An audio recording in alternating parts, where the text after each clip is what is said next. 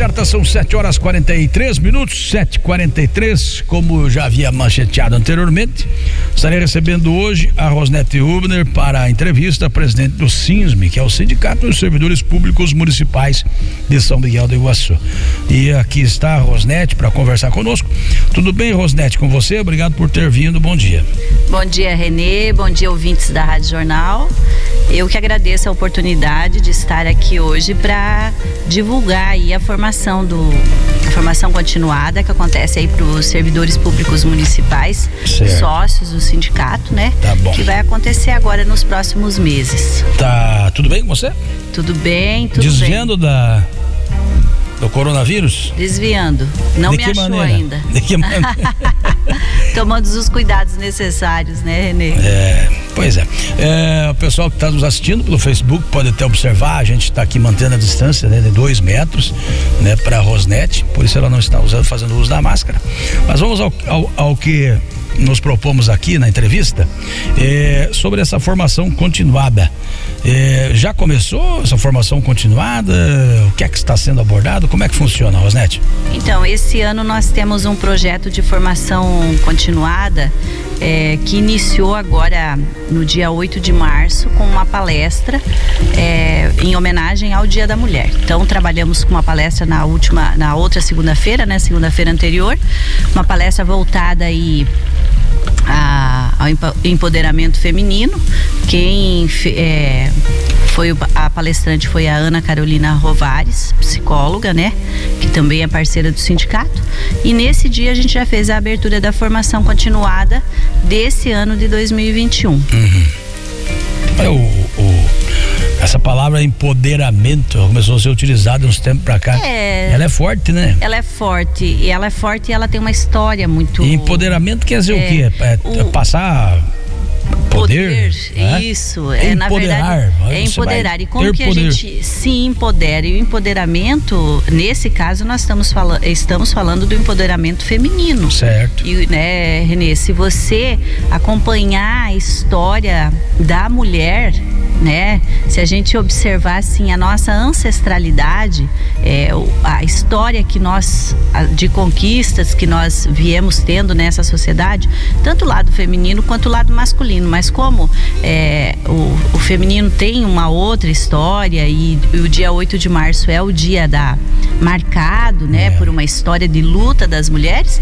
Então hoje a gente olha para trás, para nosso pro nosso passado feminino e a gente tem que honrar esse passado, por quê? Porque hoje nós estamos aqui, olha, a Rosnete falando numa rádio, presidente Verdade. de um sindicato, né? Candidata a prefeita. Candidata a prefeita, candidata a vice. É todo um posicionamento feminino que antes a gente não teria essa oportunidade. Havia uma né? submissão, né? Isso, uma submissão. Então o empoderamento, na verdade, ele não é, é é de fora para dentro. Ele é de dentro para fora. É. A gente se empodera toda vez que a gente se conhece, né? Que a gente sabe quem a gente é, que a gente sabe da, dos nossos limites, das nossas fraquezas. Então, é, esse é o empoderamento que nós chamamos empoderamento feminino, né? No caso do Dia da Mulher, mas ele não deixa de ser para os homens também, claro. né? E também empodera, empoderamento não quer dizer que a mulher tem poder, aquela é, que vai sair, tal, sair mandando, ou, gritando com todo isso, mundo. Não é ou isso. vai né? sair por aí chutando balde e, né, é fazendo isso. coisas assim, ah, porque eu tenho poder, né? Não, o, o, esse empoderamento que a gente trabalha é o empoderamento mesmo da mulher de dentro para fora, né? Autoestima, autocontrole, autorresponsabilidade, toda essa situação que a gente considera que quando você é, tem, você está empoderado. Certo. Eu estava vendo aqui, eu anotei aqui, inclusive, que você me passou, é, dentro dessa formação continuada, abordagem de saúde mental, direitos e deveres dos servidores, saúde financeira do município.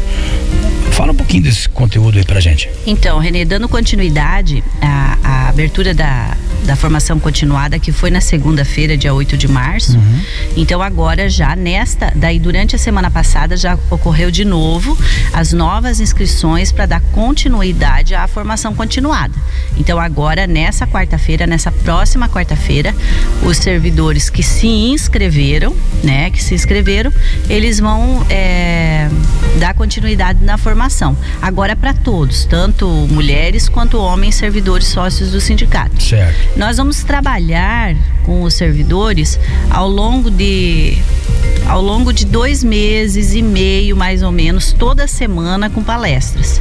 Então, durante é, esse tempo, nós vamos estar é, abordando esses temas. Né? Para início, a gente vai trabalhar com a saúde mental.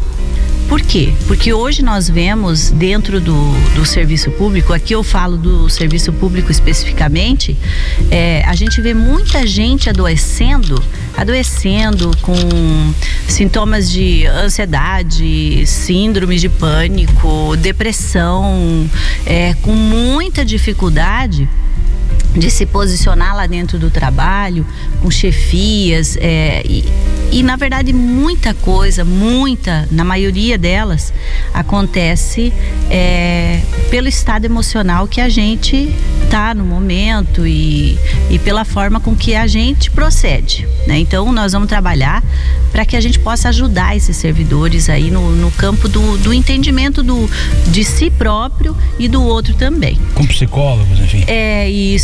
A gente tem dentro do, do as empresas parceiras dentro do sindicato, nós temos vários psicólogos, vários coaches que vão estar tá trabalhando aí com os servidores. Direitos e deveres dos servidores. Isso. Ele tem vários, é, muitos é. direitos, mas tem eu acho que mais deveres ainda, né, do que direitos. Então, a questão dos direitos e deveres, nós vamos estar trabalhando também num, numa modalidade agora até que foi lançada na semana passada dentro dos grupos de WhatsApp do sindicato.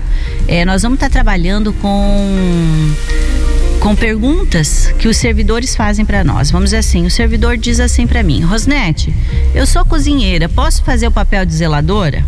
Entendeu? Uhum. O desvio de função.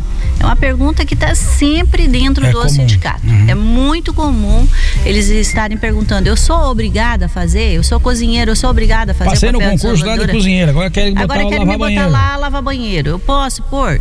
Ah, então, o que, que nós vamos fazer também? Vamos trazer uma formação continuada nessa área, junto com a assessoria jurídica, mas dentro do sindicato nós vamos estar semanalmente é, é, postando vídeos nos grupos, esclarecendo essas dúvidas dos servidores, né? Legal, né? E eles têm aí o, o, o, aonde que estão os direitos e os deveres?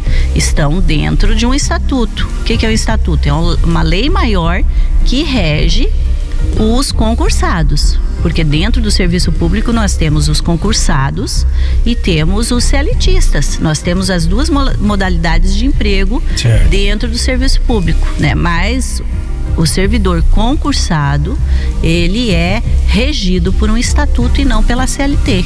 Então nós temos duas modalidades de leis que trabalham aí com o serviço público. E isso nós vamos estar trabalhando também. Certo. Né? Porque muitas vezes o que, é que acontece com os servidores também? eles acabam é muito alguns acabam fazendo o concurso acabam assumindo o cargo e não buscam saber das suas atribuições, né? As atribuições é aquilo que o meu cargo exige que eu faça. Que eu faça, né? claro. Né, que eu faça. Então, isso nós também vamos estar abordando dentro do tema. E a questão ali do, do financeiro. Certo. É o sindicato, ele tem uma assessoria financeira, que é o Cid Cordeiro Silva, de Curitiba, e que ele é, faz as leituras para nós enquanto é, situação econômica do município. Certo. Por exemplo, é, nós vamos é, reivindicar alguma coisa para o prefeito. Vamos dizer assim, vamos reivindicar um salário mínimo estadual para os servidores que ganham hoje o salário mínimo federal na, no, no seu base. O estadual é maior um pouquinho. O né? estadual né? um pouco maior. E essa é uma reivindicação bem antiga, eu só estou citando como exemplo. Certo. Aí, o que, que o sindicato faz? O sindicato vai lá junto com a assessoria jurídica e verifica a legalidade Certo. da instituição desse da, da possibilidade jurídica de se passar a ter o salário mínimo estadual. E vamos junto com o assessor econômico, ele vai dizer Vê se o município tem dinheiro para o pagar. isso. município tem dinheiro para pagar. Certo, Né? é um Porque. Uhum. o, o, o- como que a gente trabalha? A gente trabalha em cima do limite prudencial do município, jamais fora dele. Né? Então, é nesse sentido que o assessor econômico vem trazer a parte do, da questão aí bem específica A parte do limite técnica, é, né? Uhum. técnica do limite prudencial do município. Tá certo. E o pessoal está participando dessa formação como aí com essa pandemia? Tudo online? É é? Sim, é, na verdade as palestras, todas elas vão ser feitas pela plataforma do, do Zoom. Na segunda-feira, dia 8 de março, Renê, nós tivemos 300 mulheres inscritas. Olha só. Sim, um recorde de mulheres inscritas Bacana, né? na participação. Então agora a partir, eh, né, se, se a gente fosse fazer presencial, nós poderíamos, por exemplo, só fazer com 30% da capacidade. Não ia atingir, né? E a gente não consegue atingir. E o tempo é muito grande, né? Nós separamos uma formação esse ano continuada um pouco mais ma- maior, até na verdade para trazer mais conhecimento para os servidores e também porque a gente faz a certificação, né? O sindicato ele emite certificado no final disso tudo Isso conta ponto? né? esse, Isso esse conta certificado, hein? pontos, conta pontos para os servidores é, na no avanço, né, no plano de cargos e salários. Quantos sócios hoje tem o CISMI? Hoje nós temos em, em torno de 700 sócios. 700 sócios. Aham. São funcionários é, todos, é, é, são seletistas e, E, e estatutários. estatutários. Uhum. Né? O, o, o CC, o cargo CC não, não, não, não pode associar também? Pode. Ele pode porque ele é um servidor público. É. Ele é um servidor público, Mesmo mas que seja um temporário, vamos dizer assim. É, né? mas na maioria das vezes o, o CC ele não, ele não busca o sindicato por ser um cargo de, É. de ali de confiança, De confiança. do prefeito e coisa e tal e já estar num cargo de chefia, né? Porque o CC ele só pode ser para cargos de chefia, direção ou coordenação, né? Certo. Então o CC é sempre um cargo de chefia. Certo. Mas a gente já tem, já teve, assim, é, quando eles querem um benefício, vamos dizer assim, ah, eu quero ter esse benefício que o sindicato propõe para os outros servidores. Eles vão lá e se associam Tá para ter o benefício também. Tá certo. O que, que você destacaria de importância, assim, do, do- do- dos que são seletistas ou estatutários de se associar? Porque tem, acredito que tem a gente que não é associado, né? Sim, tem alguns que não são associados, mas a gente tem buscado, assim, hoje nós somos um dos sindicatos mais fortes da região, né, Renê? 700 sócios, É, é, muita 700 gente. né? sócios, então é muita gente. O sindicato conquistou esse espaço dentro de São Miguel do Iguaçu, né? Dentro da, das próprias empresas aqui que são nossas parceiras, né? É, nós prestamos, por exemplo, nós temos assessoria jurídica gratuita para o servidor só. que é sócio, né? Então nós temos dois advogados, um que atende na segunda, outro que atende na sexta, né? O Dr. Malman atende na segunda-feira, o Dr. Edson Silva da Costa atende na sexta-feira e o, o servidor ele pode ir lá fazer a consulta dele, ele pode levar o seu dependente também. Então nós atuamos é, muito forte em questão da questão da, da assessoria jurídica. Outra vantagem também é que nós temos aí é, em torno de 10 processos judiciais que o sindicato entrou para reconhecer direitos dos servidores, Certo. né?